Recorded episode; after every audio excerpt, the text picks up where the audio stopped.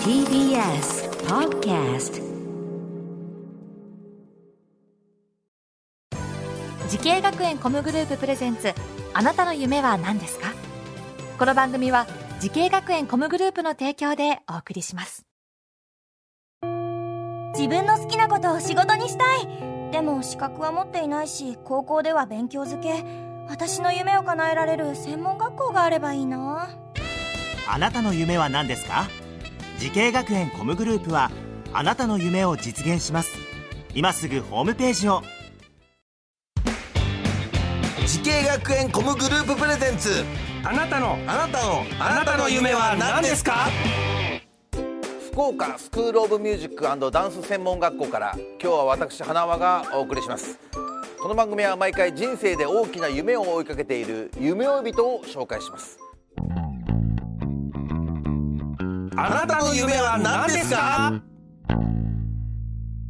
今日の夢追い人はこの方ですはじめまして、大牟田市動物園で飼育員をしております。川野と正文と申します。よろしくお願いします。はいよろしくお願いしますえー、大牟田市動物園のね飼育員ということでございますけどいや飼育員さんってねちょっとどっか憧れの部分ありますのであ、そうなんですね。嬉しいですよ会えて ありがとうございますえ実際どのような動物を担当されてるんですか？僕は今キリンとレッサーパンダ、うん。カピバラ、カンガルー、ケズメリクガメを担当しています。そんなに？はい。多いですね。まあそれをあのチームで見てるので、僕一人で全部というわけではないんですけど、なるほどね。えっと今お年はおいくつになるんですか？29歳です。29歳ですか、その川野さんが飼育員を目指したきっかけを教えてほしいんですけども。そうですね。僕は小さい頃から結構家で、まあ、いろんな動物を、まあ、うん。50種類以上10頭ぐらいのをまあ、今までいろいろと。え家にそんなに？動物園じゃないですか、それ？まあ、犬とかハムスターとかウサギとかあとはシマリスとかニワトリとかですね。いろいろ。はあ。えってことはお父さんお母さんが結構動物好きでってことですか？あそうですね。動物好きでしたね。え家にそんな何十種類もいたんですか？はい。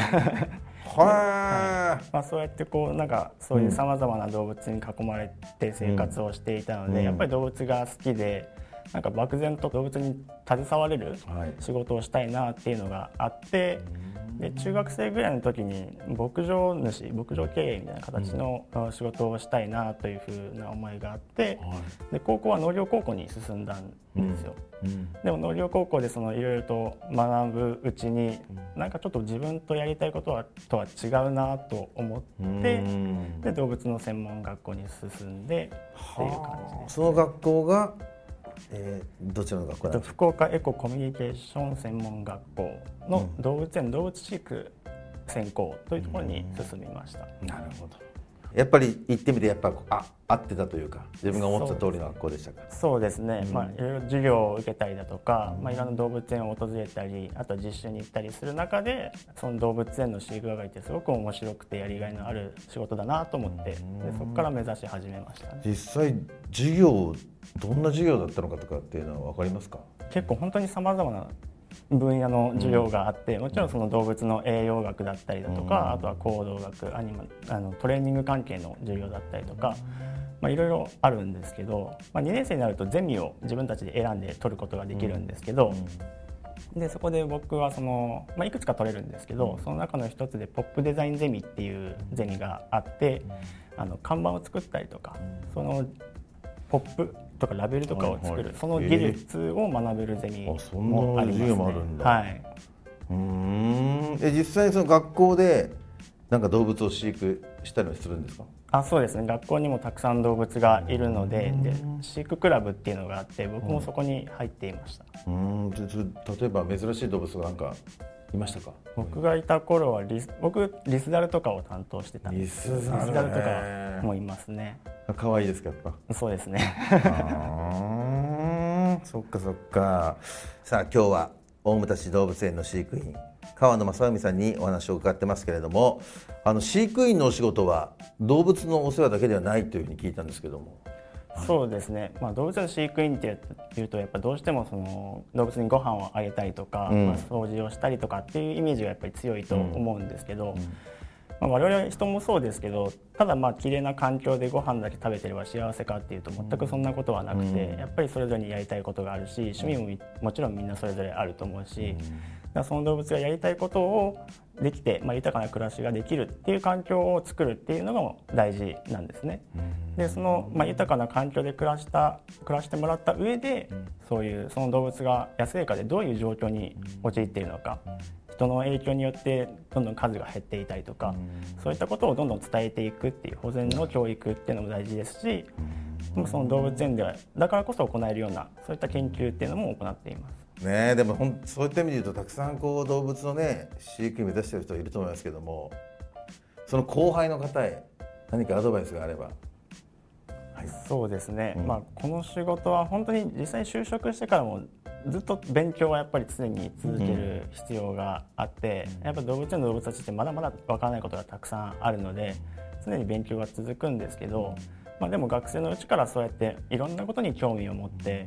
で自分で調べて勉強してたくさんの知識を身につけておくっていうことが必要かなというふうには思います。でも実際にまあ、学校専門学校なり大学に進んで、えーまあ、いろんな研修先、まあ、授業だけではなくてですね、まあ、実習に行けるのって本当に学生のうちだけなんですよ。そうだね。実際にもう働き始めちゃったらね、はい、なかなか行くことができないので、うん、その学生のうちにたくさんいろんな場所にですねあの研修に行っていただいて、まあ、いろんな取り組みを見たりだとかいろんな方のお話を聞いたりとかあそうすることによって、まあ、どんどんどんどんあの自分の身につけていってほしいなというふうに思います。はい、ありがとうございます。さあ、そして川野さん、これからのもっと大きな夢があると思います。はい。川野さん、あなたの夢は何ですか？僕は研究や保全教育に積極的に取り組んでいきたいなというふうに思っています。あそうですか。はい動物の世界もねやっぱりあんまり知られてないけど結構大変なことたくさんありますもんね。まあ、野生の動物ってやっぱり普通なかなか出会うこともできないんですね、うん、やっぱり動物たちはものすごく減っていますし、まあ、すごく山な山の中をかけ分けて入っていって探すのでなかなか動物園を見ることすらなかなかできない。でも動物園だと、まあ、すぐ近くにいるじゃないですか。でずっと観察することもできるわけですよ。なので動物園だからこそ行える研究っていうのもたくさんあるのでそういったことにも取り組んでいきたいですしでそういう実際の大牟田市内の市民の方々や企業の方々そして実際に現地で活動されている保全団体の方々と共同で、えーまあ、市民や来園者の方がこう参加できるような形でですね保全活動に貢献できる仕組みを作っていきたいなというふうに思っています。優しい人だな。素晴らしいですね川野さんは。いや本当いろいろ僕も動物大好きなんでねなんかいろいろこうね協力できることがあればみんなでしていきましょうって感じですかね。本当頑張ってください大変だと思うんですけどありがとうございます。ありがとうございます。さあ、えー、この番組は YouTube でもご覧いただけます。あなたの夢は何ですか ?TBS で検索してください。今日の夢追い人は大牟田市動物園の飼育員川野正文さんでございました。ありがとうございました。ありがとうございました。ねえ、動物の名前に自分の昔の彼女の名前とかつけたりとか。ないです。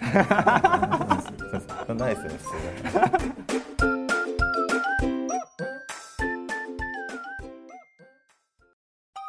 動物園や水族館で働きたい。ゲームクリエイターになりたい。ダンサーになって人々を感動させたい。滋慶学園 COMグループでは希望する業界で活躍したいというあなたの気持ちを大きく育てます。今すぐホームページをチェック。全国の姉妹校でお待ちしています